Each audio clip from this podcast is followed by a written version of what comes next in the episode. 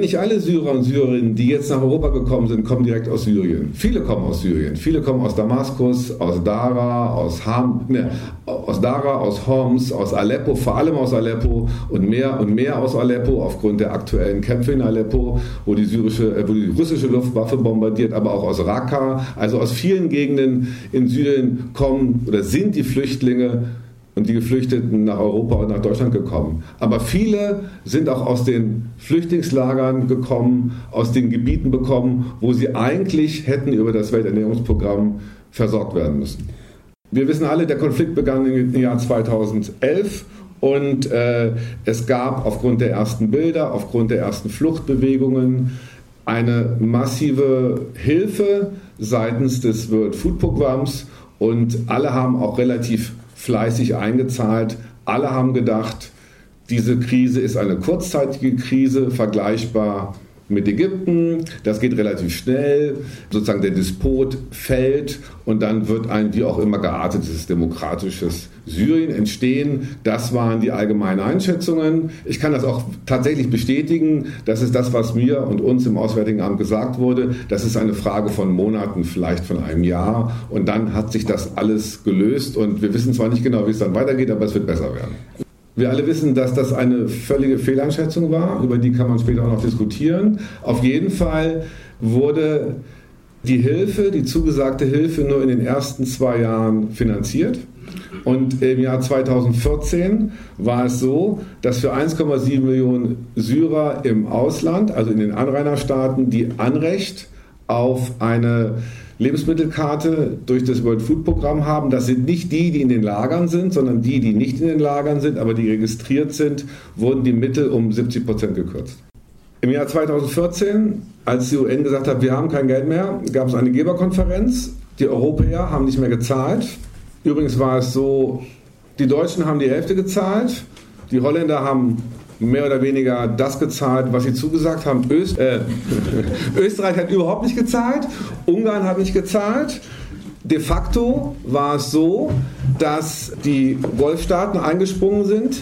Die hatten sowieso natürlich ein anderes Commitment zu dieser Situation, weil sie auch militärisch massiv in Syrien präsent waren. Es gab die berühmte 2014er Geberkonferenz im, ähm, am Golf und das Emirat hat eine halbe Milliarde US-Dollar zugesagt und Saudi-Arabien und Katar 60 Millionen. Natürlich kam das Geld nicht.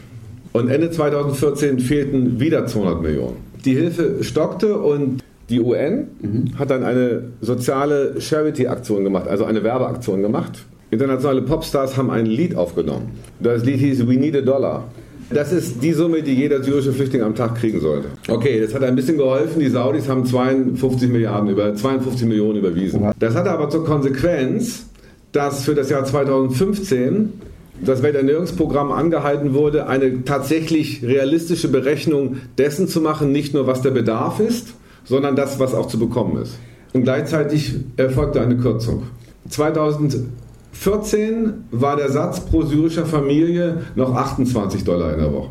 Im Zuge dieser Kürzungen und am, am, Anfang des Jahres 2015 wurde auf 21 Dollar gekürzt, später auf 14, dann auf 7. Das hatte in Jordanien zum Beispiel zur Folge, dass schätzungsweise 120.000 Syrer, die völlig verarmt waren, sich nicht auf die Flucht nach Europa machen konnten, sondern nach Syrien zurückgegangen sind.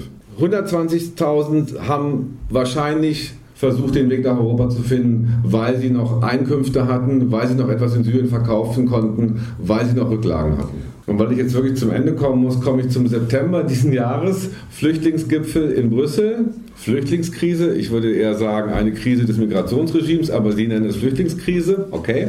Und während dieser Krise wurde wieder auch die Frage der Unterstützung der syrischen Flüchtlinge in den Anrainerstaaten aufgerufen ist klar geworden, dass das Jahr zu drei Vierteln vorbei war, das Jahr 2015, wir reden von diesem Jahr, und wieder die EU-Kommission und die europäischen Staaten noch nicht mal die Hälfte der Zusagen für die Flüchtlinge in den Anrainerländern, also diejenigen, die Anspruch auf eine Lebensmittelkarte haben, eingehalten haben. Die verhinderte Nahrungsmittelhilfe ist nicht der einzige Grund für die Fluchtbewegung der Syrer und Syrerinnen aber sie gibt einen klaren Hinweis darauf, für die, wie sagt man das, für die Krise der humanitären Hilfe in dieser humanitären Katastrophe. Sie gibt einen Hinweis darauf, dass es eine strukturelle Unwilligkeit gab, sich mit diesem Konflikt und seinen politischen Implikationen und seiner humanitären Dimension tatsächlich zu beschäftigen. Und sie zeigt, dass die Staatengemeinschaft tatsächlich selbst an dieser Frage, jenseits der Frage, hätte man dort intervenieren müssen oder nicht, was hätte das bedeutet, was heißt überhaupt Krieg in einem anderen Land, ist das richtig, ist das falsch, selbst auf der Ebene der humanitären Hilfe und damit auch der politischen Möglichkeit zu handeln, wirklich versagt hat. Und insoweit ist all das, was heute gesagt wird, was wir nicht schaffen, eigentlich ein Skandal angesichts dessen, was man hätte tun können.